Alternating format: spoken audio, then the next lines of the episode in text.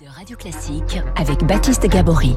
Bonjour David Doucan. Bonjour Baptiste. Vous nous parlez ce matin, David, du projet de loi sur les énergies renouvelables pour nous annoncer eh bien, que ce projet de loi a du plomb dans l'aile.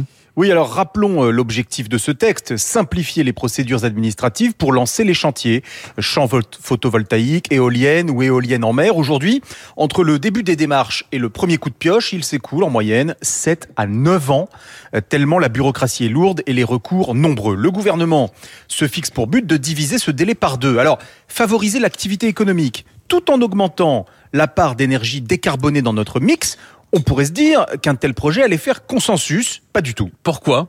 Parce que dans nos campagnes, si vous voulez donner immédiatement de l'urticaire aux habitants et aux élus, vous n'avez qu'à prononcer le mot éolienne. Le projet de loi est actuellement au Sénat où l'on est particulièrement attentif au territoire. En commission, les sénateurs LR ont donc euh, créé par un amendement un nouveau droit pour les maires de France, un droit de veto euh, sur les projets de construction, c'est-à-dire un outil de blocage supplémentaire, l'exact inverse de ce que souhaite le gouvernement qui au contraire veut simplifier. Et que se passera-t-il lorsque le projet de loi arrivera à l'Assemblée? Les députés LR sont très majoritairement élus en zone rurale, ils ont même souvent fait campagne en pourfendant les éoliennes. Pensez-vous euh, qu'ils aideront le gouvernement à supprimer l'amendement des sénateurs? Jamais de la vie.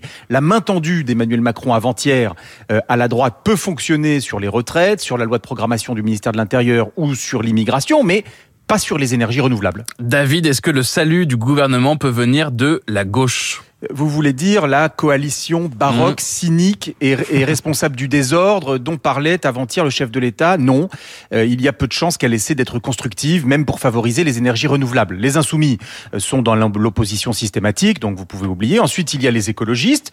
Alors, ils sont peu nombreux, seulement 23 députés, mais surtout, euh, tenez-vous bien, ils sont pour la plupart opposés au texte parce qu'il constituerait un risque pour la protection de la biodiversité en limitant le nombre d'études d'impact sur la faune et la flore quand on veut construire de l'éolien ou du solaire quelque part. Réduire les gaz à effet de serre ou protéger un peu moins les animaux, ils ne veulent pas avoir à choisir. Enfin, euh, hors texte budgétaire, le gouvernement ne peut pas avoir recours, euh, euh, pardon, hors texte budgétaire, le gouvernement ne peut avoir recours qu'à un seul 49.3 par session. Il y a peu de chances pour qu'il s'en serve sur le texte énergie renouvelable compte tenu du reste du programme. Voilà.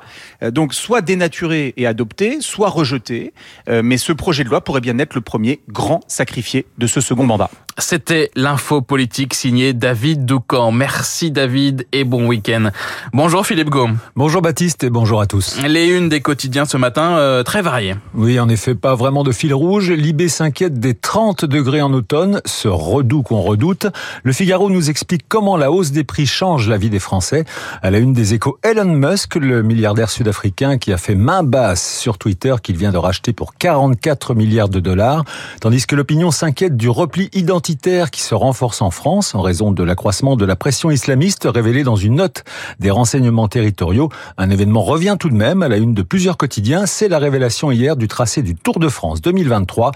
Massif attaque, titre l'équipe pour ce parcours de pur grimpeur, précise le Parisien. Le tour qui passera par le Massif central et donc pour le journal local La Montagne, c'est notre tour. Et le retour du Tour au Puy-de-Dôme. Merci Philippe, on vous retrouve à 8h30 pour la grande revue de presse. Vous serez donc dans ce studio de Radio Classique avec David Abicard. Bonjour David. Bonjour Baptiste et bonjour à tous. Ravi de vous retrouver dans cette matinale. Nous sommes ensemble jusqu'à 9h pour 1h30 d'infos, de chroniques et de débats. Et notre invité à 8h15 sera Amin Arfi, grand reporter au point. Il nous parlera de cette colère qui ne faiblit pas en Iran contre les mollahs.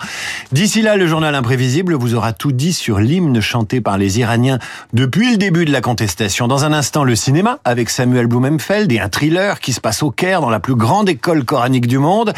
La chronique écho, c'est à 7h50 avec Pauline Jacot. Ça y est, Elon Musk, on vous le disait, est le nouveau patron de Twitter. Pauline nous dira ce que ça va changer à 8h le journal de Charles Bonner, 8h13 l'édito politique, le en même temps d'Emmanuel Macron. C'est fini, nous expliquera Arthur Berda du Figaro. Esprit libre vers 8h40 avec Jean-Marie Colombani, patron de Slate.fr et l'académicien Marc Lambron. Nous évoquerons les élections de mi-mandat aux États-Unis, l'héritage artistique de Pierre Soulages et ces activistes qui s'en prennent à l'art pour faire parler du patrimoine naturel. Juste avant, vous aurez entendu la revue de presse de Philippe Gros.